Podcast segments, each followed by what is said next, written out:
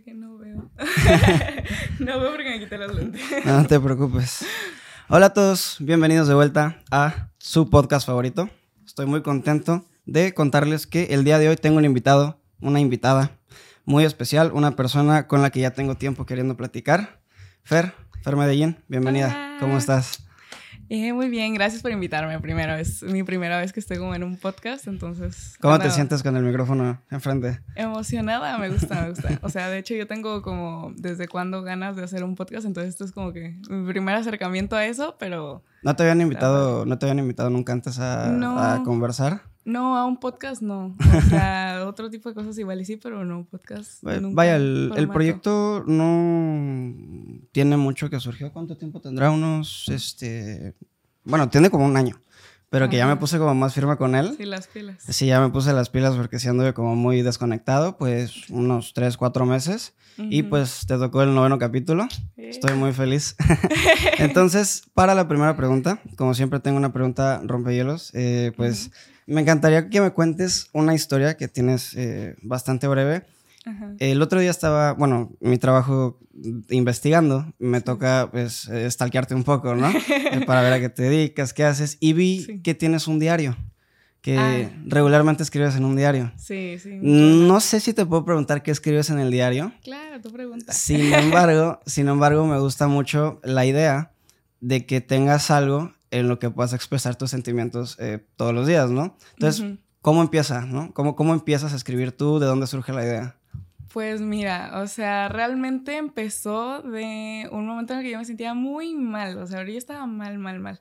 Entonces, pues yo no sabía qué hacer como con tanto y eh, de repente nada más, o sea, decía, pues es que todo está en mi cabeza, entonces necesito aterrizarlo en algún lugar, como que sacarlo. Y, este, y sí hablaba a veces con mis amigas y todo, pero como que sentía que no era suficiente, no sé, como que no era lo mismo. Y entonces un día me agarré a escribir y escribí, escribí, como que saqué todo, me, me agarré a escribir como 10 páginas así, pero me Bast- aventé. bastante, ¿no? Sí, largo, tendido. Entonces, este, pues desde ahí vi que conforme escribía, me iba también yo descifrando solita, o sea, como que me iba dando yo solita respuestas y me iba sintiendo mejor. Entonces yo dije, ay, o sea, ¿qué es esto? Está padre. Y lo seguí haciendo y ya después vi que como que más gente lo hacía y que le llamaban el journaling, que ahorita está como más de, más de moda. Este, en ese momento siento que no sé si tanto, pero yo no lo había visto. Nada más como que lo empecé a hacer y ya después vi que, que existía, ¿no? Ok. Y ya, o sea, como que lo empecé a hacer como forma de autoconocimiento y de sacar lo que traía. Y está padre porque después de un tiempo, como que si leo mis, mis entradas, digamos, del diario de hace un año, o sea, yo digo, ¿quién es esta persona? O sea, Claro. es, es completamente diferente, o sea, mi mentalidad, este, las cosas que he aprendido, las cosas que me estaban pasando en ese momento y es como, wow. ¿Tú creías que era como una manera de empezar a desahogarte? O sea, al- algunas personas lo hacen como por hobby. Yo de repente escribo por hobby. Sí. Sin embargo, eh, hay algunas otras actividades que las utilizan de una manera como más terapéutica, ya sea eh, salir a correr, inclusive escribir un diario, dibujar, ¿no? O sea, tú, tú lo empezaste Sí. a agarrar como, como un hábito, ¿no? Sí. ¿Te, te librabas como un espacio diario como para, para escribir, eh, vamos a decir que religiosamente?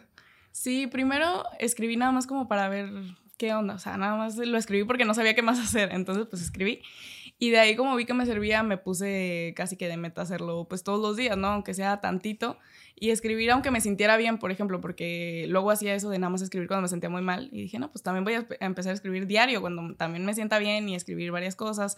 Y lo empecé a hacer y se me hizo un hábito, entonces pues ya lo seguí haciendo todos los días. Este, de repente cuando no tengo tanto tiempo sí escribo un poquito menos o hay veces que me salto los días, pero pues en general intento hacerlo bastante seguido. Eso es lo que, es lo que tú luego este, escribes y además algo que me llama mucho la atención es que creo que muchas de las cosas que tú escribes, eh, no voy a saber qué, son cosas que regularmente eh, tiendes a tú después aplicar o intentar imprimir, no solamente en tu vida personal, sino en, en tu contenido, ¿no?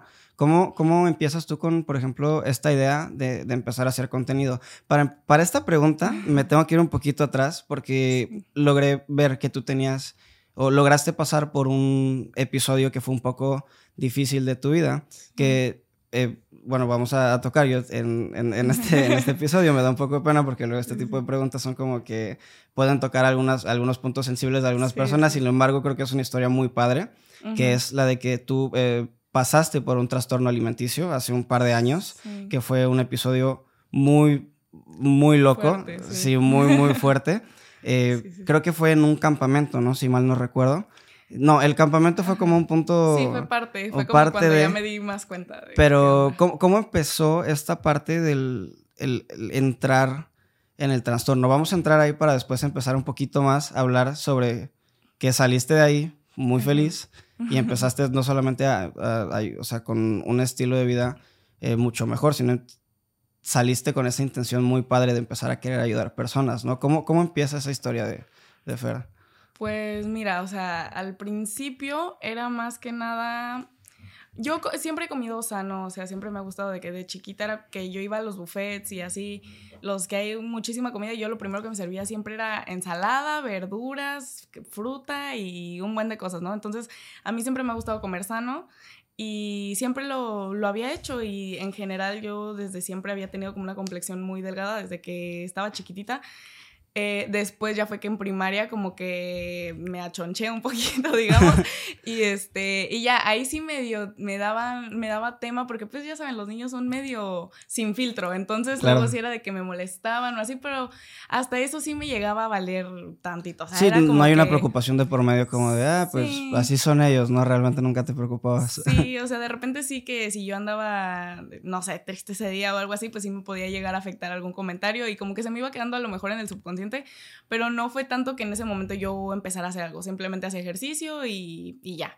Después en secundaria yo adelgacé mucho porque tuve una época, pues no sé, empecé a comer muy bien, empecé a hacer ejercicio, adelgacé, todo bien, pero pasé por una etapa en la que me mudé y como que yo estaba medio triste, no sé, y empecé a comer como que mucho y ya cuando estaba más feliz luego comía más y así, entonces volví a subir de peso. Y ahí cuando subí de peso, este, ya estábamos en secundaria, ahí también siento que se van recio a esa edad. Entonces, pues sí era que empezaban a hacer comentarios y yo me, me sentía medio mal luego, o sea, eran más que nada los niños de mi salón, entonces era de que luego o hacían sus comparativas o cosas así Sí, súper claro. innecesarias, pero pues luego las hacían, ¿no? Entonces era de que yo bajita la mano se me iba quedando y me iba... En el momento hacía como que no me afectaba porque yo siempre he sido muy así de que, ay, y no les hacía caso y no era como que si me decían algo yo me iba a poner triste ahí, pero sí luego ya lo pensaba en mi casa y era como que, ay, chale. Entonces, pues sí, era eso, esa parte. Y en un momento que sí, ya como que yo me sentí muy mal, dije, ¿sabes qué? Me voy a volver a poner a dieta, que no sé qué. Y esto lo hice, pues así, nada más como en forma de ser saludable, ¿no? O sea, Claro. me puse a hacer ejercicio, me puse a comer sano, todo hasta ahí súper bien. Pero yo soy, te- tengo esto que es que soy muy perfeccionista. Entonces, este, si yo, yo empecé a contar mis calorías. Eso ahí, justamente sí. es un tema que me gustó mucho porque yo no lo, no lo tocaba como tú, que era contar mis calorías, Ujú. pero yo todas las mañanas me pesaba. Ajá. Entonces era como que tener ese, es- esa, Sí. esa cifra que te cuantifica qué tal vas, ¿no? tu, tu valor de Sí, que no, lo y es- pones ahí. y es algo que como que tienes presión, ¿no? O sea, es que siempre te pones esa presión de que, oye, hoy me levanté pesando 85, ¿no? Y yo de pronto, por ejemplo, no me voy a meter en mí, pero hay veces que ya no quería tomar agua. Porque si es que me va a hacer subir de Porque peso, ¿no? sí. Ajá. Entonces sigues no. con lo de con lo de las calorías, ¿no? Empezaste a contar tus calorías y después este empezaste como te empezaste a sentir un poco más limitada con las cosas que comías y además que estábamos en una edad muy vulnerable donde Sí, súper vulnerable. pa- o sea, carecemos como mucho eh, de conocimiento, ¿no? Aparte, sí, no. Entonces yo empecé a contar mis calorías y hasta eso todo muy bien. Yo me hice, o sea, nunca fui al nutriólogo, nunca fui a eh, que me entrenaran, nada. Fue nada, por tu literal. cuenta, ¿no? Sí, todo por mi cuenta. Y te digo, al principio todo bien, yo comía sano y ya no contaba nada de calorías, pero luego me empecé a informar más y, y todo eso y dije, no, pues voy a checar y me metí a una calculadora de calorías y yo metí de que mi peso, mi edad, mi altura, no sé qué, y ahí me decía según cuántas calorías tenía que comer. Acá mi error fue que yo, o sea, tenemos, ay, tenemos algo que se llama metabolismo basal. Basal, como ok. Las calorías que necesitas nada más para sobrevivir, ¿no? En reposo. Entonces, y también me salían como mis calorías para aumentar, mis calorías para mantenerme, mis calorías para bajar de peso. Y yo en vez de quedarme nada más como que en mi déficit, en mis calorías para bajar de peso, eh, me fui a lo, a lo más bajo. O sea, yo vi el número más bajo y dije, este agarro. Aquí soy. Y era el metabolismo basal. Entonces tú nunca debes de comer menos de tu metabolismo basal. ya después yo vi que este, como que el cuerpo se acostumbraba a cierta cantidad de calorías y te estancabas. Entonces, para bajar más, tenías que bajarle más a tus calorías y ahí fue cuando ya yo fui para abajo y entonces cada vez le restaba y le restaba y le restaba a mis calorías y pues llegó un punto en el que ya era insostenible seguir bajando. Entonces, pues ya ahí fue que se empezó a tornar en algo insano porque pues realmente yo no estaba comiendo lo suficiente, estaba desnutrida prácticamente. o sea, yo me acuerdo que me la pasaba cansada todo el día. Eh, me la cuando me despertaba o cuando me paraba, era de esas veces que ves negro todo y sientes que te vas a desmayar. Pero no era una vez, eran como, cada que me levantaba era así, entonces ya yo... O sea, ya era, si te parabas una silla ya te empezabas a sentir como un poco mareada. Sí, sí, no. Eh, te sentías regularmente deshidratada. Sí, muy mal. ¿Qué tal fue el, cambio que recibías tú, por ejemplo, las, críticas que recibías al respecto? Porque al, aparentemente hubo algo que tocaste tú que se me hizo muy importante en un video que decías, nunca felicites a alguien cuando esté bajando de peso, porque no sabes por qué está bajando de peso, ¿no? O sea, no sabes si está bajando de peso de la manera correcta, ¿no? ¿Tú, ¿Cómo te sentiste con, en cuestión de comodidad? Con las críticas o con las observaciones que te hacían tus, tus, compañeros, ¿no? Porque hubo un punto donde te empezaban a ver más delgada y te decían, oye, estás adelgazando, ¿no? Y de cierta manera, obviamente ellos no estaban conscientes de ello, pero pues era como una, te estaban como solapando, ¿no? Como bravo. Como bravo, ¿no? Entonces, ¿cómo, cómo te sentiste tú con, con, las críticas? O sea, por tu mente pasó la idea de que tal, me siento muy bien por lo que estoy haciendo y te seguiste alentando. Sí, es que o sea, era como reconocimiento, ¿no? Entonces yo sentía que, yo no sentía que estuviera haciendo nada malo. Yo sentía que estaba adelgazando, que yo estaba sana, que no sé qué, y perfecto, y me veía mejor, y según yo, o sea, de acuerdo a los estándares de belleza, yo me veía mejor, todo perfecto. Entonces, este, y luego me empezaban a decir de que te veo más delgada, que no sé qué, que oye, te ves muy bien últimamente, que bla, bla, bla, y los comentarios que obviamente me subían el ego y era de que sí, yo estoy haciendo las cosas perfecto. Entonces, pues sí, y eso fue lo que me alentó a, seguir y a seguir. Y te digo, yo no pensaba que estuviera haciendo nada malo, porque generalmente siento que en las películas, en las novelas o lo que sea, te, te ponen esto como, pues yo lo escojo, ¿no? O sea, yo me meto a un sitio de pro Ana, pro mía y que no sé qué, y yo me voy a hacer eh, anoréxica o bulímica o lo que sea. Claro. Este, como que tú lo eliges. Y puede que haya casos así, pero en mi experiencia y en la de muchos que conozco, es como que tú no te das cuenta y solita te vas metiendo y no sabes que estás haciendo algo mal. Yo no pensaba que estaba haciendo nada mal. Yo pensaba que, o sea, no. Y, y como no, como mi historia no se veía como las de esas películas, yo decía, claro que no. O sea, ¿cómo yo voy a tener un trastorno? ¿Cómo voy a Imposible. o sea, no, yo no me meto a esos sitios, yo no hago esto y no hago lo otro, no me veo como el estereotipo que ponen, entonces yo no soy. Es que como que todo encaja en una parte eh, representativa de lo que se vería como un anoréxico. O sea, la verdad desconozco mucho el tema, pero quizás... Eh, quiero pensar que hay diferentes tipos de anorexia, ya, en ya sea en diferentes grados o en diferentes características. Tú caíste en este tipo de, de trastorno alimenticio, el cual fue, pues fue eh, muy solapado. Además de, no voy a decir que por ti, pero pues por tus amigos tú te hacían creer que estabas haciendo algo bien, ¿no? Sí. ¿Cuál fue la parte de la, de la caída? O sea, ¿cómo te sentiste con esa parte en la que, en la que caíste y dijiste, oye, ya me estoy sintiendo muy mal, estoy haciendo algo mal, ¿no? ¿Cómo te diste cuenta que no estabas haciendo las cosas o que tú sentías que había algo mal? Pues, o sea, me empecé a dar cuenta primero que estaba siempre de mal humor. O sea, de verdad, las personas que me conocieron en esa época no me conocen. Por favor, permítanme presentarme de nuevo, porque yo era la persona más malhumorada, o sea, amargada, horrible, no me podían hacer ni un comentario, no podía yo que alguien se equivocara porque, oh, cómo me hervía la sangre, porque yo estaba muy de mal humor porque comía, que 800 calorías al día o menos. Entonces, pues obviamente mi energía estaba por los suelos, este, no me daba energía para hacer nada. Y también yo ya llegó un punto en el que me empecé a sentir muy mal, o sea, muy mal conmigo, de que nada era suficiente. Si yo o sea, yo ya decía como que, bueno, para bajar más tengo que bajarle más las calorías. Y había un punto que ya nada te servía, ¿no? lo de la dieta de la piña, que habías dicho que intentaste hacer como lo de la dieta de la piña, que comes una rebanada de piña en la mañana y eso es tu desayuno. Y tú como de, ¿what?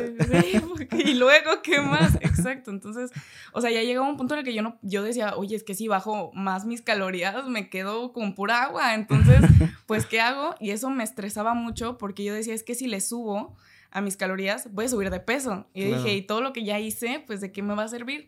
Entonces, pues ya también por eso yo estaba bien amargada, eh, me, me di cuenta que me causaba mucho estrés eso y también como si bajé mucho de peso, fue de que, ok, bajé de que mi abdomen plano y lo que quieras, y se me fueron todas las boobies. se me fueron todas las boobies, se me fueron todas las pompis. Entonces yo ya estaba de que, como una tablita, ¿no? Entonces, no tiene nada de malo, pero yo en ese momento, como mi mente no estaba bien, o sea, yo estaba como. O sea, te, diste cuenta que tenías un estado, que tu cuerpo estaba en un diferente estado al que normalmente es, ¿no? Exacto. Entonces, yo estaba de que yo tenía este ideal perfecto de estándar de belleza y yo decía, bueno, ya cumplí con el abdomen y ahora se me fueron las otras dos cosas. Y fue, bueno, es que entonces nunca va a ser suficiente porque, ok, subo de peso y subo estas dos cosas, o sea, y me, y se me aumenta el abdomen, entonces sigo sin estar en el estereotipo. Y es de, bueno, entonces, ¿qué hago? Entonces era más que nada mucha desesperación. Y me acuerdo de una vez que yo estaba sola en mi casa, el día literal de película, como que estaba lloviendo, estaba súper nublado. Y este, y pues yo estaba en mi cuarto y me senté y me vi como los rollitos de la panza. Entonces pues se me, se me los, hicieron... Los de cualquier persona. Sí, los rollitos normales, o sea, te sientas, incluso si nada más tienes piel, se te van a hacer rollitos. Claro. Entonces, pues yo me vi eso y me sentí súper mal, me fui de que literal al espejo a ver al espejo de, de, cuerpo completo y me empecé de que, me acuerdo de agarrar, o sea, la, la pancita y yo estaba de que no, es que qué horrible, que no sé qué, me di cuenta que me estaba hablando súper feo. Y yo dije, oye, y, y, me puse a llorar, eso, eso fue lo peor, o sea, me puse a llorar de que desconsolada y yo dije, güey, ¿qué estoy haciendo? O sea, ¿qué me pasa? ¿Cómo puedo estar así por este tipo de cosas? O sea, no puede ser que esto me esté afectando tanto. Y ahí fue que ya dije yo como que, ay, ¿sabes qué? No, eh, esto sí ya, ya es un problema. Ya es demasiado. Sí, estoy haciendo algo mal.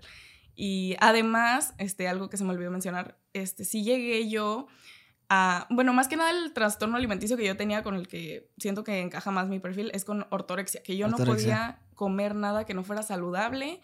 Me, o sea, no, de verdad no podía. Era de que si tenía un ingrediente fuera de mi lista de ingredientes perfectos, no se podía. Y era una lista bastante reducida, ¿no? Porque cuando te das, o sea, yo creo que cuando te das cuenta de, de que quizás, o sea, en mi opinión, eh, los nutriólogos están conscientes de que muchas cosas o muchos alimentos quizás tienen, por ejemplo, efectos secundarios. No sé, la pasta sirve como un carbohidrato, sin embargo, en algunos casos, por ejemplo, el, gluten o algo así puede inflamar a las personas, ¿no? Entonces, como que, bueno, tienes que descartar la pasta. Y bueno, eh, no sé, las manzanas tienen mucho azúcar y una persona que, o sea, tienen azúcar, ¿no? Por decirlo así. Y entonces ya es como de que creo que tú estás en un punto donde ya era un campo minado, cualquier cosa que comías. ¿Cómo, la, ¿Cómo redujiste, o sea, ¿Cómo te diste cuenta ya en, cuestiones de, alimento después de empezar a tener eh, esta conversación contigo? Creo que te acercaste a tus padres, ¿no? Fue, fue tu primer contacto, que para arreglar tu problema fuiste a hablar con tus padres, empezaste y platicaste sobre el problema o cómo te sentías respecto a, la ortorexia, ¿no? ¿Cuál fue el acercamiento que tuviste con, tus padres? O, más bien, ¿quién fue la primera persona que sentiste que te apoyó eh, cuando lo comunicaste? Pues mira, la verdad, o sea, con mis papás hablé, fueron la primera persona con la que hablé porque este, necesitaba ya yo que me llevaran a un doctor. O sea, ya de plano ya. Interno, ¿no? O sea, no, no como tal a las clínicas ni eso, pero también esa es otra, perdí mi periodo. Entonces yo decía de que no es normal esto que no me esté bajando, por Dios. Y este, yo necesitaba que me llevaran a un ginecólogo porque yo me, yo me, me asusté, porque hasta eso siempre he sido una persona que le importa mucho su salud. Entonces, o sea, irónicamente siempre he sido una persona que le importa mucho su salud. Entonces, yo quería que me llevaran a la ginecóloga, que me hicieran estudios o lo que sea para ver por qué no me estaba bajando. Y también quería que me llevaran a un nutriólogo porque yo ya sabía que estaba mal, pero seguía sin querer subir de peso. Entonces yo decía, ok, ya no lo voy a hacer yo solita, que me lo haga alguien más, pero que yo siga sin subir de peso. Alguien que, sabe, ¿no? O que subas de peso de la manera correcta, ¿no? Por decirlo sí, así. Exacto. Entonces yo por eso me acerqué a ellos. No les dije como tal de que tengo un problema, tengo este y este y esto. Solamente fue como que llévenme, por favor. y ya, ellos como que ya lo intuían, ya lo sabían, no sé, porque pues yo tenía comportamientos medio raros con la comida. Pero pues realmente creo que nunca se llegó a una plática como tal, así de, oigan, tengo este problema, em, me da miedo comer prácticamente, eso sí, nunca. Nada más fue como eh, discretamente mencionaste que querías ir a un, a un nutriólogo, que querías ir, pues bueno, con un ginecólogo también, y fuiste arreglando el problema. Eh, voy, a, voy a decir que por tu cuenta quizás, o sea, fuiste resolviéndolo tú solo, ya eh, sola ya este, te investigaste bien, empezaste a aprender eso muy bien. Me da mucha curiosidad, sinceramente, ¿qué te dijo el nutriólogo? Me dijo, primero me pesó y me vio como que muy, muy baja de peso. Realmente nunca llegué a estar como, te digo, como el estereotipo, el estereotipo de una persona con trastorno alimenticio. Yo no estaba en los huesos ni nada, tal vez también por eso como que la gente no se daba cuenta que yo tenía un problema, porque yo estaba, sí estaba muy delgada, pero no estaba en los huesos. Entonces, pues a lo mejor lo veía normal. Y ya simplemente me dijo que estaba baja de peso y me dio mi dieta. Y yo cuando vi la dieta me fui para atrás y yo dije, yo no vuelvo a este nutriólogo, pero jamás. Dos mil calorías. Me dio dos mil calorías. ¿Cuántas, ¿Cuántas calorías estabas comiendo en ese Estaba comiendo una... Me daba miedo llegar a las 800. No mames. y yo vi dos mil ahí, yo, yo, vi cuatro dígitos y yo dije, no hay manera de que esto suceda. O sea, no. Y este, ya realmente yo hacía la dieta, pero con todas las porciones de que a la mitad, a un tercio o así. Y yo decía, sí, la estoy haciendo, perfecto. Pero pues la, hacía, la seguía haciendo con muy pocas calorías, entonces era como que no estás haciendo nada, hermana. O sea, y seguías como que seguiste yendo con el nutriólogo y te siguió dando como que el seguimiento adecuado. Y Fui una vez más. Pero ya después al menos te diste, te diste cuenta, ¿no? De que estabas un poco, o sea, bueno, no que estás un poco mal, que estás, este, que estás, no estás en lo correcto definitivamente. Y empezaste una parte muy padre que fue el, eh, creo que esa experiencia.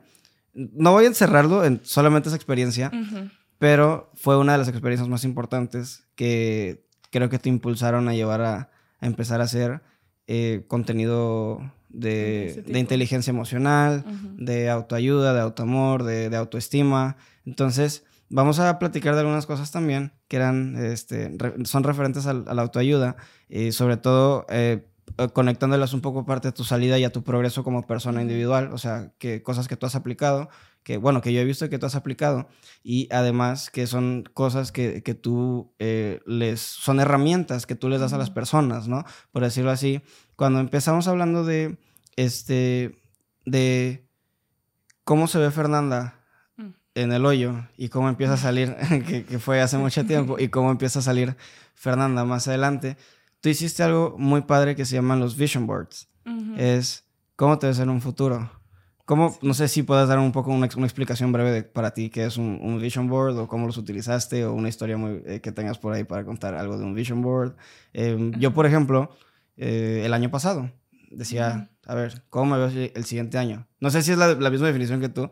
¿Cómo me veo el siguiente año? Bueno, el siguiente año quiero haber grabado 25 podcasts. Y yo dije, oye, es una meta bastante ambiciosa, pero no. Entonces agarré un, una libreta y empecé a escribir, a ver, quiero bajar de peso quiero perderle miedo también a la comida, porque también yo era muy piqui con la comida o, comer lo mínimo. Nunca, nunca bajé de peso porque la verdad siempre me ganaba la ansiedad y comía de más. Eh, sin embargo, comía, este, bueno, voy a hacer ejercicio, em, voy a, mejorar eh, mi relación con mi familia, voy a salir más con mi perro, voy a estar más en contacto con mi familia, voy a, eh, con mis amigos. Em, ¿Qué más? Voy a conseguir un trabajo. Duré dos meses en un trabajo que renuncié. Y ahora sí le mando un saludo a mis amigos que trabajaron ahí. para ti, ¿cómo, qué cómo, cómo, cómo, empezaste con los vision boards? ¿Qué, ¿Qué, son para ti? Pues mira, yo empecé por... Realmente no me acuerdo la primera vez que hice un vision board porque hace poco encontré unas, unas imágenes, bueno, un documento en Word como con varias imágenes de mi vision board y eran del 2020. O sea, de, de hace rato. De hace rato y yo dije, ¿cuándo hice yo esto? Por Dios. Y me di, o sea, y vi y dije, oye, se me cumplieron varias cosas. y dije, ¿qué onda? Pero... O sea, entre las metas que, que cumpliste, no sé si recuerdas alguna que, que, que lograste alcanzar. Eh, me fui a Puerto Vallarta. Ok. Sí, o sea, de que es súper random porque aparte de que me lo pagaron y todo el rollo. no importa cómo, pero me voy. Sí, o sea, me fui y fue de que salió súper orgánico porque yo ni siquiera, no lo planeé, no hice nada para ir literalmente, entonces nada más fue como que Salió la oportunidad, incluso mis papás me dieron permiso así, a la velocidad de la luz, todo perfecto, o sea, todo se alineó y yo me fui. Entonces, este, ya después encontré, de hecho, después del viaje a Vallarta fue que yo encontré el Vision Board del 2020 y yo dije, ¿qué? o sea, fue como de, ¿what? y, había mm, algunas otras cosas que yo ya había cumplido y yo sin darme cuenta porque realmente fue un Vision Board que yo hice eh, pegué las fotos, bueno, hice las fotos y lo que sea y lo abandoné. O sea, no volví a saber de ese vision board hasta hace unos meses. Entonces sí fue de que, wow, pues sí se me cumplió. y ya, pero de ahí, la, cuando empecé como fuerte con esto de los vision boards fue apenas hace como uno, un año, digamos, un poco más de un año, por ahí de noviembre del 21, del 2021. Ok. Entonces ahí fue que yo empecé a aprender más de espiritualidad, de, de todos estos temas como más de conciencia. Sí. Y vi esto de los vision boards, que era visualizarte y que se te fuera cumpliendo. Y yo dije, pues no pierdo nada haciéndolo, ¿no? Y ya lo empecé a hacer primero como con cosas muy pequeñas. Creo, creo que tú separaste, o sea, perdón que te interrumpa, creo que tú separaste mucho los vision boards, que es tu visualización de tus metas, ¿no? O sea, una cosa es dónde me veo, o sea, mi obra maestra, y otra cosa es cuáles son las primeras metas que tengo que alcanzar para poder ir como que escalón por escalón, ¿no? Entonces, un paso muy importante que este fue el, el vision board que acabas de mencionar, perdón que te interrumpiera. No, no te preocupes. Este, no, sí, porque justo me llevas a un punto muy importante, que es que yo primero hacía como nada más mi vision board y hacía las imágenes y todo. Y primero, algunas cosas se me iban cumpliendo, como las cosas chiquitas se me iban cumpliendo, y yo decía, wow, qué padre. Eh, cosas ya, o sea, luego iba escalando y yo decía como que, ay, es que esto no se me cumple, que no sé qué. Y me iba dando cuenta que algunas cosas no se cumplían. Y yo decía también como, bueno, pero ¿qué estoy haciendo yo para que se cumplan, no? Yo pues, me estoy quedando aquí sentada y quiero que me venga todo del cielo así como si nada, pues tampoco, hija. Entonces, o sea, es como si le pides al universo, oye, que mi libro se haga bestseller y nunca escribes el libro. Entonces, pues, ¿qué esperas? ¿Qué esperas que el universo te mande un bestseller por un libro que no escribiste, no? Entonces, yo empecé a hacer como mi partecita, ¿no? Em, y fue cuando empecé a escribir, bueno, quiero esto, esto, esto, esto lo ponía ya en, un, en una visualización, en una imagen. Buscaba la imagen más bonita, una imagen que me transmitiera algo, algo lindo, que yo cuando la viera dijera, vamos, vamos para allá. Entonces ese era como el primer paso y ya después iba desglosando esas metas. Entonces, por ejemplo, si yo me ponía, no sé, quiero llegar a 5 mil seguidores en dos meses. Dos meses. O, ajá, algo así. ¿Qué creo que tengo que hacer para llegar a eso? No, pues este, pongamos que 2.500 y 2.500 por mes, ¿no? Eh, porque eran 5 mil en dos meses. Sí. Eh, yo creo que si subo unos 10 videos al mes, voy a llegar a esa cantidad de seguidores. Ok, entonces cada cuánto voy a subir esos videos y luego esos videos de qué van a ser, cuándo voy a grabar esos videos y así, o sea, lo vas convirtiendo realmente esa, esa visualización en una meta y esa meta le haces un plan y llegas, o sea. Pero creo que era muy importante que tus metas fueran como bastante alcanzables, ¿no? Porque una cosa es cuando tú caes en una parte donde, o en un punto donde quizás esas cosas, hay cosas que están en tu control y cosas que no, ¿no?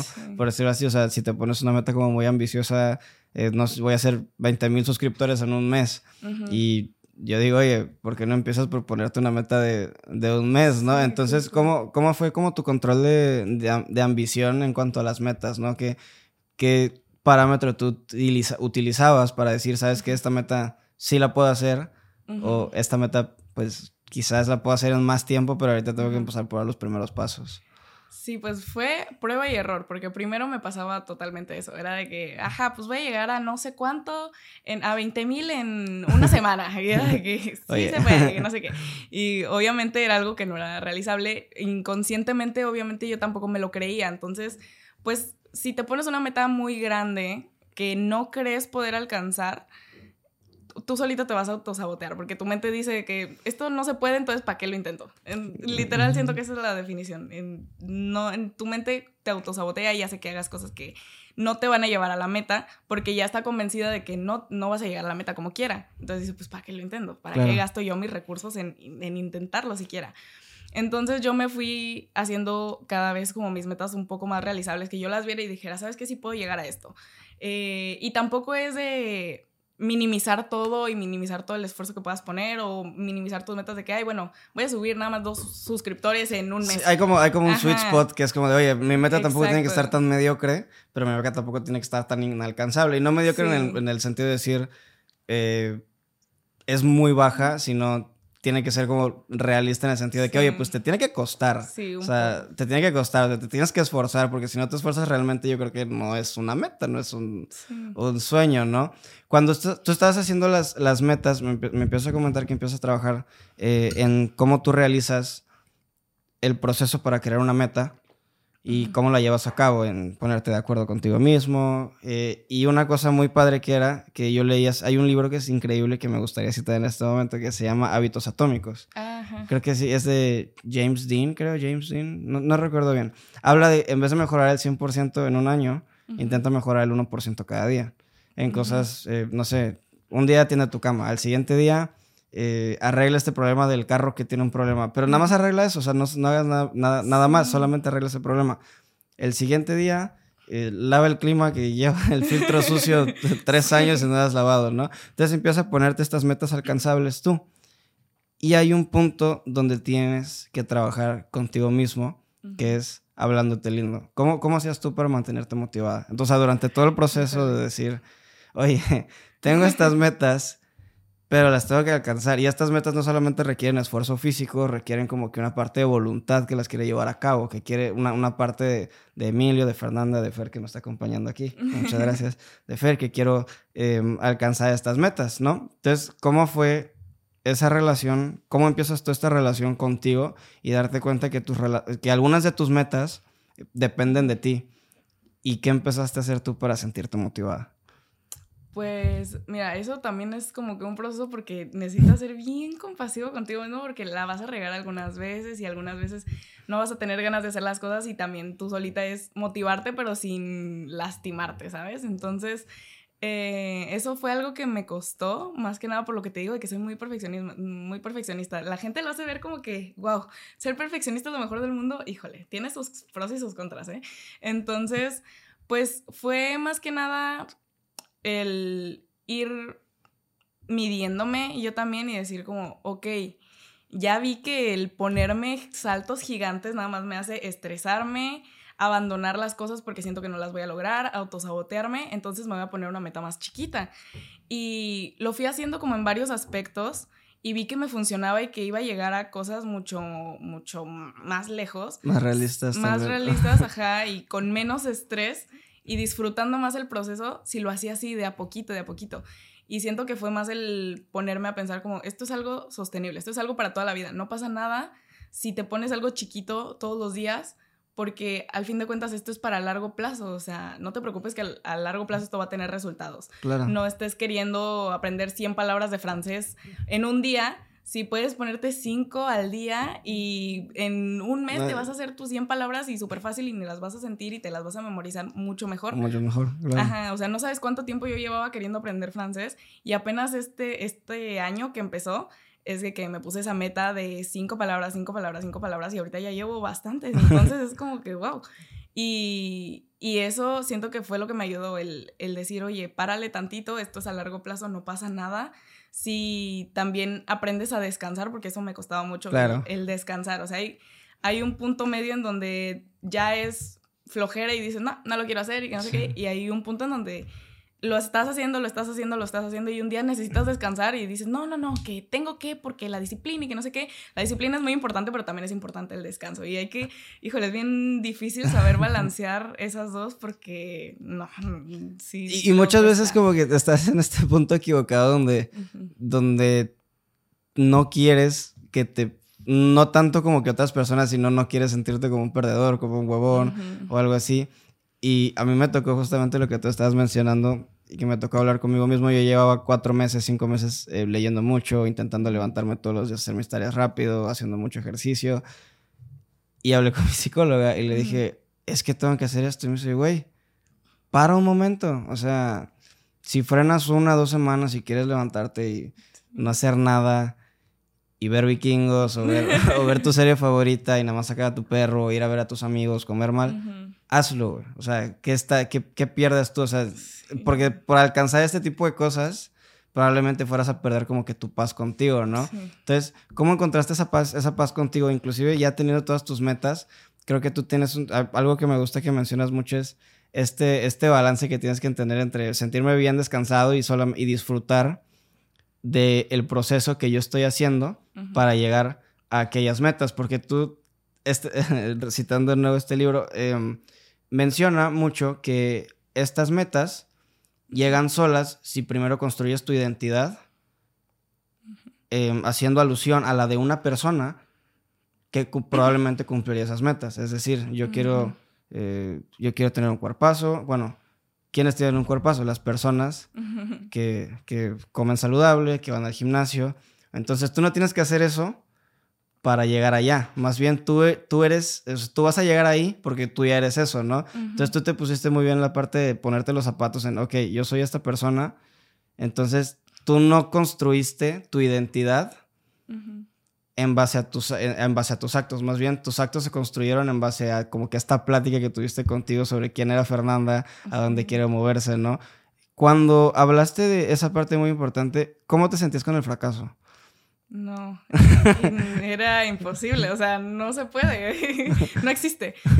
sí, de hecho eso es algo bien fue porque el, o sea, el fracasar es súper importante, o sea, por favor fracasen, o sea, de verdad, porque el quedarte tú en tu jaulita y en tu zona de confort y decir, no, esto sé que me va a salir bien y lo voy a hacer y voy a seguir en esto, aunque a lo mejor no me haga feliz o a lo mejor quiero probar algo nuevo, pero me da miedo porque qué tal que fallo y que no sé qué es súper limitante, ¿no? No vas a crecer quedándote en tu zona de confort. Entonces, salte y equivócate porque eso es lo que te va a hacer crecer, expandirte, expandir tu mente, expandir todo lo que puedes hacer y nadie empieza a hacer las cosas sabiendo. Eso es algo que me sirvió muchísimo. O sea, vi una foto una vez que decía como era un, chico tocando el piano y, era, y su maestro le decía, deja de tocar el piano, no eres bueno, o sea, salte de las clases, eh, no lo toques, no eres bueno. Y él le decía como, pero si me salgo nunca voy a ser bueno. Entonces yo me quedé como, wow, oye, sí es cierto. oye, la gente no nació sabiendo las cosas, la gente aprendió a hacer las cosas y se equivocó y pues mil intentos hasta que te salga y si es algo que te guste y que te apasiona de verdad, yo siento que, que es algo por lo que tienes que ir, ¿no? Es algo lo que estás destinado, si es algo que de verdad te hace sentir bien, que te hace sentir realizado, que sientes, como que uno siente por dentro de que si de verdad estás llamado a hacer una cosa, yo siento que es por algo.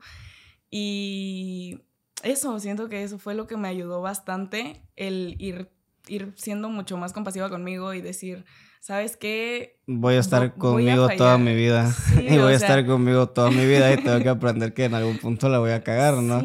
Mencionabas mucho una parte, algo que me gustaba mucho que decías era cuando platicabas de que tienes que dar siempre el primer paso decía, yo me sentía muy identificado personalmente porque decía, si quieres empezar un podcast, y yo de que yo, yo empecé un podcast, ¿no? Me sentía muy bien con eso, entonces yo también te había dado follow porque no sé si te, te acuerdas, eh, creo que estudié economía contigo. Y estuve como una semana, dos semanas y me salí porque dije, no, esto no es lo mío. Entonces... Con razón. Tú eras el que siempre nombraban y nadie y nunca contestaba. Entonces, sí, yo le decía, el profesor de que Emilio y mi carnal al lado en la, en la, este, en la cama y yo así como de... Y mi hermano, oye, güey, ¿por qué no vas a contestar yo? y yo bloqueando el micrófono y dice el profesor, bueno, Emilio no está. no, hombre. No, pues sí. Este... Tu deseo, perdón, tu deseo de conseguir tus metas siempre tiene que ser más grande que tu deseo de estar, cómodo. Es algo que me gustó mucho que decías, que es siempre atreverse a dar el primer paso. Entonces, cuando tocamos el tema de dar el primer paso, siempre hablamos de ponerte metas realistas, de, de encontrar como que ese, ese, punto de equilibrio en, ok, estas metas sí las puedo alcanzar, tengo que estar bien conmigo mismo. Y una parte que me gusta mucho que tocas es eh, la parte de la opinión pública. El ¿Cómo, cómo lidiabas tú con, con, opinión pública en cuanto a tus metas, independientemente de las que fueran? Eh, te encuentras en un punto donde dices, bueno, eh, yo quiero hacer contenido para la, autoestima, yo quiero estudiar una maestría en tal lugar, yo quiero ser cantante. Yo creo que le pasa mucho a los artistas, ¿no? Eh, a las personas que quieren ser artistas, pintores, músicos, etc. ¿Cómo lidiabas tú, por ejemplo, con la, con la opinión pública? Empezar a decir, ok, hay gente que me va a tirar Yo subía un video, publicaba, eh, amigos, ya salió, y alguien le daba me divierte. Y era como de, ah, hijo de tu, hijo de Entonces, ¿cómo lidiar? Ajá, porque, porque, de cierta manera algunas personas como que sí les cae, o sea, sí les choca eso, el decir, güey, neta, o sea, todos le está dando, todo el mundo le está dando, me encanta y me gusta y tú tienes que darle, me divierte y como que esa parte de ti, como que esa parte de recibir eso de, cierta manera te tumba, ¿no? ¿Cómo, ¿Cómo empezaste tú a lidiar con la, con la opinión pública, a decir, ok, esto no me puede dejar abajo? Pues mira, hasta eso siento que en parte me ayudó el haber empezado un poco, bueno, bastante chica en todo esto, porque como yo tenía primero un canal de YouTube que abrí súper chiquito, o sea, como a los 11 años. Tienes como 84 mil suscriptores y te dije, no mames. sí, entonces empecé desde, desde muy chica, empecé en primaria. Entonces, pues a esa edad era de que para empezar era el YouTube de, uh, el YouTube de años. Y no había mucha gente que viera, a veces no había mucha gente que viera YouTube, ¿no? Y cuando yo me metí no quería que nadie se enterara, yo no le conté a nadie y simplemente se iban enterando, yo no sé cómo, de verdad, yo creo que le salían mis videos de repente o así, ni siquiera tenía yo tantos suscriptores, pero en la primaria era como que les parecía, no sé, interesante, luego querían salir en mis videos y así, entonces yo lo vi como algo normal, yo dije, ah, pues ok. Y me trataban bastante bien por eso, o sea, nunca me trataron diferente, nunca me tiraron ni nada. Entonces eso me ayudó como a verlo normal. Después entré a secundaria y yo ya tenía más suscriptores. Y me acuerdo que cuando entré a mi nueva secundaria, hubo como, hubo varias personas que me reconocieron y para mí fue que, o sea, yo llegué a mi escuela normal y me dijeron de que, tú eres Vomit Y yo, ¿qué? y yo, pero que no te oigan, yo no quiero que aquí sepan que hago videos, porque yo nunca soy de decir, ah, ¿sabes que tengo un canal de YouTube? Yo jamás. Entonces, si se enteran, pues ok, pero yo nunca digo. Eh, cuando conozco a alguien. Entonces yo era de que, sí, pero, pero aquí no. me pasa con lo del podcast igual, de que Emilio tiene un podcast. Yo, no, ¿quién? ¿Quién sí, entonces para mí fue como que, wow. Y me acuerdo que me, o sea, hubo unas amigas, o sea, ahorita son mis amigas, pero en ese momento me vieron que llegaron como que a preguntarme y se quedaron como que, ¿qué onda? Y al día siguiente yo llegué y estaban viendo mis videos varias personas en el salón y yo de que... y, y así, o sea, también ellos lo trataron como algo súper normal y me castraban pero de broma, ¿sabes? O sea, de esas veces que se rían contigo y no de ti. entonces, entonces hasta eso me tocó buen buen feedback por esa parte. Después lo que sí me costó fue el empezar a hacer videos en Instagram, porque en YouTube siento que es algo más... Ya tenías como que ese miedo pues, vencido porque creciste con él, como los, como los este, artistas del K-Pop, que desde muy chiquito los meten en el K-pop y empiezan a crecer ya con ese miedo como vencido, ¿no? ¿Cómo fue, entonces, cómo fue Instagram? sí, o sea, es que, por ejemplo, también lo que yo pensaba era, bueno, en YouTube, si alguien me quiere ver, me busca y se suscribe y busca mi video y así, ¿no?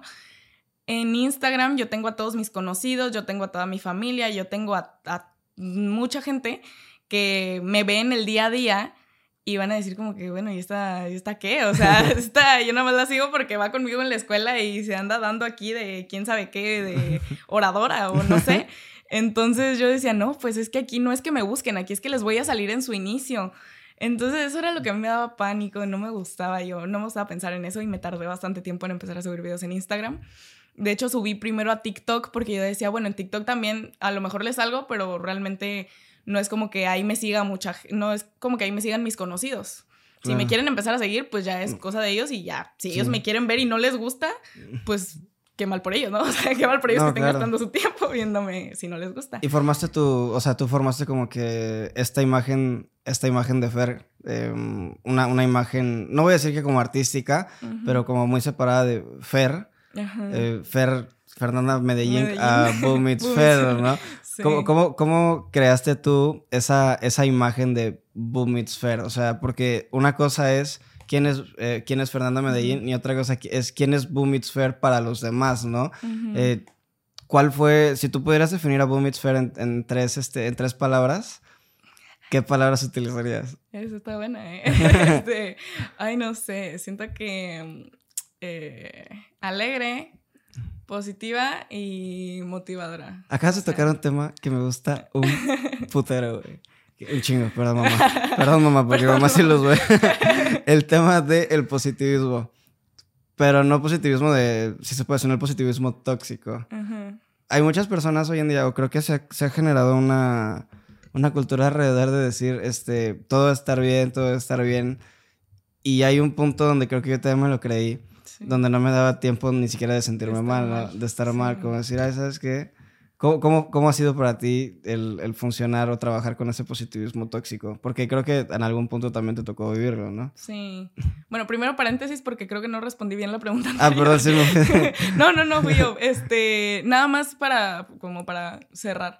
Eh, ya como cuando me metí bien a Instagram fue porque dije, mira, ¿sabes qué? Voy a subir estos videos y ya, si alguien no los quiere ver o que me deje de seguir, o que me silencie o que pase el video, ¿sabes? No es tan difícil. Entonces yo dije como si alguien se queda al final a ver el video y me quiere decir un comentario negativo, es como de, o sea, de verdad no tiene nada que hacer para estar viendo mi video y decirme algo negativo si no le está gustando. Entonces yo empecé a ver como que todo por ese lado y decir, ¿sabes qué? No importa, o sea, realmente las críticas de las otras personas no importan y eso me fue aflojando bastante para empezar a, subir videos ahí, aunque me fueran a ver mis conocidos y todo eso. Yo decía, ya, no importa. O sea, me he detenido bastante tiempo de hacer esto por lo que van a decir otras personas y realmente esas personas ni siquiera están enfocadas en mí. Es más, ¿qué, qué tal que ni siquiera les salgo en su inicio y yo me estoy deteniendo de hacer esto que me gusta y que quiero hacer, nada más por algo que puede pasar y que puede no pasar? Creo que en ese punto como te pones mucho en el centro del universo, como que pensando que todas las personas, eres como que el foco de atención de todas las personas y no va a ser como que un, un dicho egoísta, sino es más como un soy el centro de todos, o sea, lo que voy a hacer todo el mundo lo está viendo. Y además como que hay algo que se llaman este, disfunciones cognitivas, creo, eh, que es cuando tú catastrofizas, ¿no? Muchas cosas, ¿no? Entonces a mí me pasaba que cuando igual subía videos decía, puta, los van a sacar de contexto y voy a parecer un, Funado, un, burro, me van a funar. Exactamente, Entonces te tocaba mucho tocar, este, te tocaba mucho como que este, hacer las paces como, no con los demás, sino como que con tu ansiedad que se, se tocaba o se trataba de em, no lidiar, o sea, trataba de no, este, no sentirte inquieta con, estas personas, ¿no? O sea, entonces, cuando estábamos hablando, ¿sí terminaste? No, sí, no, lo del positivismo tóxico. no, eh, no, lo de, lo de TikTok. Ah, lo de, ah, sí, lo de, lo de Instagram. No, pues nada más eso, o sea, básicamente que, pues, que no importa realmente y que, o sea, entender más que nada que eres el centro de tu mundo, pero no eres el centro del mundo, o sea, es súper importante. Sí, entonces tenías como que muy enfocada esa parte donde decías como, ¿sabes qué? Eh, pues no soy el centro del mundo, quizás pase desapercibido a estas personas y yo voy a seguir de largo y probablemente en algún punto pues ya me van a, o sea, ya me van a empezar a voltear a ver, ¿no? Como de que, oye, pues si ha crecido y si no crece, pues voy a seguir pasando desapercibido, ¿no? Entonces, vamos a saltar esta parte muy padre que era, creo que es el, último temita, que era lo del positivismo tóxico. Yo viví mucho el positivismo tóxico igual de la misma manera que es, eh, no hay ningún tiempo para sentirse mal, sonríe, guárdate tus llantos. ¿Te ha tocado pasarlo? Eh, pues sí, o sea, hubo no sé, tiempo en el que yo decía como, no, pues, o sea, tengo todo esto para ser feliz, ¿por qué me estoy enfocando en lo negativo? ¿Por qué me estoy enfocando en lo negativo? Y realmente no era que me estuviera enfocando en lo negativo, era que me estaba pasando algo feo y pues yo tenía derecho a sentirme mal, ¿sabes? Tienes, derecho a sentirte triste. Y yo decía como, no, pues es que yo tengo casa, tengo comida, tengo no sé qué, tengo no sé qué.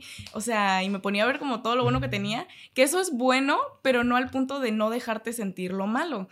Entonces, bueno, lo malo entre comillas, porque realmente solo es información. Ah, como, como, que no es una justificación para poder no sentirte mal, ¿no? Exacto, ajá. Entonces, este, pues yo llegó un punto en el que veía eso y luego me empecé a leer más y era como de, oye, pues, pero ¿por qué no te vas a poder sentir mal? O sea, ¿cuánto te dura la tristeza? Siéntela un ratito y después de eso, ya, actúas, pero no quieras actuar en vez de sentir, ¿sabes? Eh, no quieras estar bien a los dos segundos porque es irreal, es esconder tus emociones y aparte yo somatizo muchísimo. Ay, güey, por Mi estómago, no, no, no, no, de verdad. Este, a mí me duele mucho el estómago, me dan muchas náuseas, me dan ansiedad horrible en mi estómago, muy feo. Entonces también esa parte fue de que lo empecé a somatizar y yo dije, es que aquí hay algo mal, aquí hay algo mal. Y me di cuenta que pues era eso, que estaba reprimiendo, me estaba tragando todas mis emociones y pues eso no, no, no te deja nada bueno a, a largo plazo, no aprendes realmente, no aprendes la lección que te está viniendo a dejar esa emoción que tú consideras o catalogas como negativa. te trae información, oye, me siento mal y generalmente no te sientes mal por lo que crees que te sientes mal, sino que hay un trasfondo más allá. No te sientes mal porque, este, no sé, no te sientes mal porque tu amiga no te invitó a comer, este, y tal vez invitó a, a, otras amigas, sino que te sientes mal porque a lo mejor te puede abandonar y te tocó tu, tu herida del abandono, tu herida del rechazo o algo así, y eso viene de cuando estabas más chiquita y eso viene de tus papás, entonces... Y son cosas que no sabes que tienes, ¿no? Exacto, o sea, están súper en el subconsciente, entonces si te pones, si te das el tiempo de sentir esa tristeza y después no sé, escribirlo, hablarlo, lo que sea, y analizar, oye, ¿de dónde viene esto? Y esto porque me siento así, y esto cómo lo puedo cambiar. O sea, la tristeza, el enojo y todo eso son emociones súper poderosas, súper informativas, como realmente. Catalizadoras de cierta manera, como decir, ¿sabes qué? Porque siento esto y yo siento que te ayudan a conectarte bastante contigo, en el sentido de que, ok, hay una tristeza que probablemente estás evitando en algún punto, pero esa tristeza más bien la puedes, no, no, utilizarla como a tu favor, sino utilizarla para ver cuál es el problema que realmente tienes contigo y buscarle una solución, ¿no? Porque yo creo que cuando intentas resolver un problema tienes que ir a la causa que soluciona el problema, eh, a, la causa, a la causa del problema que quieres solucionar, ¿no? Entonces, si te toca una herida de abandono, como tú mencionaste, es, ok, no voy a, si lloro, pues ok, voy a llorar, ¿no? Pero no estás yendo a la, o sea, pero realmente no estás yendo como que a esa causa, o sea, no, no estás como que indagando o, haciendo como este tipo de introspección hacia ti para decir, ok, ¿por qué me siento abandonado? ¿no? Y por eso yo creo que yo siempre recomiendo que vayas con un psicólogo. Sí, no a súper importante. Médicate. Por favor. o sea, específicamente como que ir al psicólogo en el, en el sentido de que tú alientas mucho a las personas a que vayan al psicólogo, ¿no? Sí, vayan a terapia. Fuiste, o sea, ¿cuánto tiempo tienes siendo al psicólogo? Porque yo sí, güey. Este, sí, bueno, he, estado de psicóloga en psicóloga. He tenido como cuatro psicólogas, creo. Okay. Eh, todas mujeres. este, pero sí como que también siento que es encontrar con quien te sientas cómoda, con quien te sientas bien con su manera de trabajar. Por ejemplo, a mí me gusta que me dejen tareas y había psicólogas que no me dejaban tareas, entonces yo decía como que, híjole, pues, no sé, me gustaría intentar con alguien más y pues iba a otra y entonces por eso he cambiado. Realmente no es que no me guste su trabajo ni nada, es nada más la comodidad que sientes con, con una más que con otra, ¿no? Y fui primero como un mes con una psicóloga, luego dejé de ir un ratito y luego fui otro mes con otra psicóloga, luego fui a una sesión con otra psicóloga y ahorita este, estoy con otra psicóloga que es la que estoy ahora sí actualmente y tengo, de hecho mis papás me regalaron de que medio año de terapia. Ah, en, Reyes, en, mi regalo de Reyes fue, fue medio año de terapia. Güey, es un regalazo, o sea, aunque no lo o sea, es como de que, güey, es un regalazo porque te hacen un parote, güey. Sí, o sea, recomendadísimo para los papás y para quien sea, o sea, regalen terapia. Entonces, pues sí, eh, ahorita estoy con, con ella y empecé a ir en diciembre, creo, en diciembre o en, en enero, en enero. Este, entonces llevo todo este año pues yendo a terapia ya constante cada dos semanas, cada dos semanas. Y realmente pues se siente bien, o sea, es un momentito de desahogo, de, de poder hablar tu mundo interno con alguien más. Yo creo que es una parte muy chida, no solamente hablar de que vas a terapia, o sea, en general, porque no voy a decir que hay muchos tabús de por medio porque últimamente se ha puesto mucho de moda eh, la salud mental. Sin embargo, hay muchas personas, o sea, bueno, al menos no puedo darte una cifra, pero puedo decirte que tengo algunos conocidos que quieren ir a terapia, pero les da miedo. o sea, como que siempre tienen, ajá, pena, y, es, y dice, pues que me voy a sentar con alguien que no conozco realmente, a platicar con él sobre mis problemas, y pues este güey que tiene que saber de mí, ¿no? Y es como de, ok, sí, pero es por tu bien, y es ¿Por qué es por mi bien? Porque vas a platicar con alguien que sabe de tus problemas. Y probablemente te va a sacar de tu zona de confort. O sea, y, o sea te vas a incomodar. O sea, de cierta manera yo miles de veces me he incomodado. Y tanto tú vas como yo voy.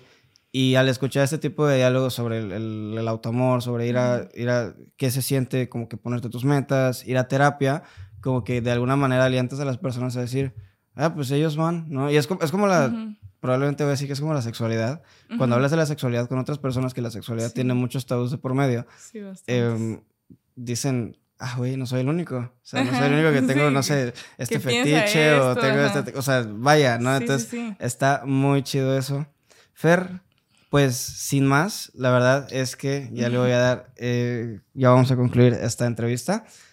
Muchas gracias por venir, de verdad es que me la pasé muy padre, creo que eres una gran persona, creo que tienes una trayectoria muy padre en cuanto a la creación de contenido y las cosas que haces eh, respecto a la ayuda a las personas y lo entregada, se nota mucho lo entregada que eres. gracias. Eh, como siempre te quiero abrir, eh, como todos mis invitados, pues les abro la puerta para que puedan venir las veces que quieran a platicar. Esta es su casa, este es su podcast. Entonces, no sé si hay algún mensaje que les quieras comentar o compartir a todas las personas que vayan a ver este video próximamente. pues muchas gracias por llegar hasta aquí. Gracias por invitarme. Este, la verdad, muy emocionada de estar aquí. Y pues nada más, o sea, decirles que de verdad a nadie le importa. O sea, a nadie le importa lo que estás haciendo más que a ti. Tú eres la persona a la que más le debe importar. Y si a alguien más le importa más que a ti, o sea, es tu fan, güey. O sea, ¿por qué te preocupas? No, no pasa nada.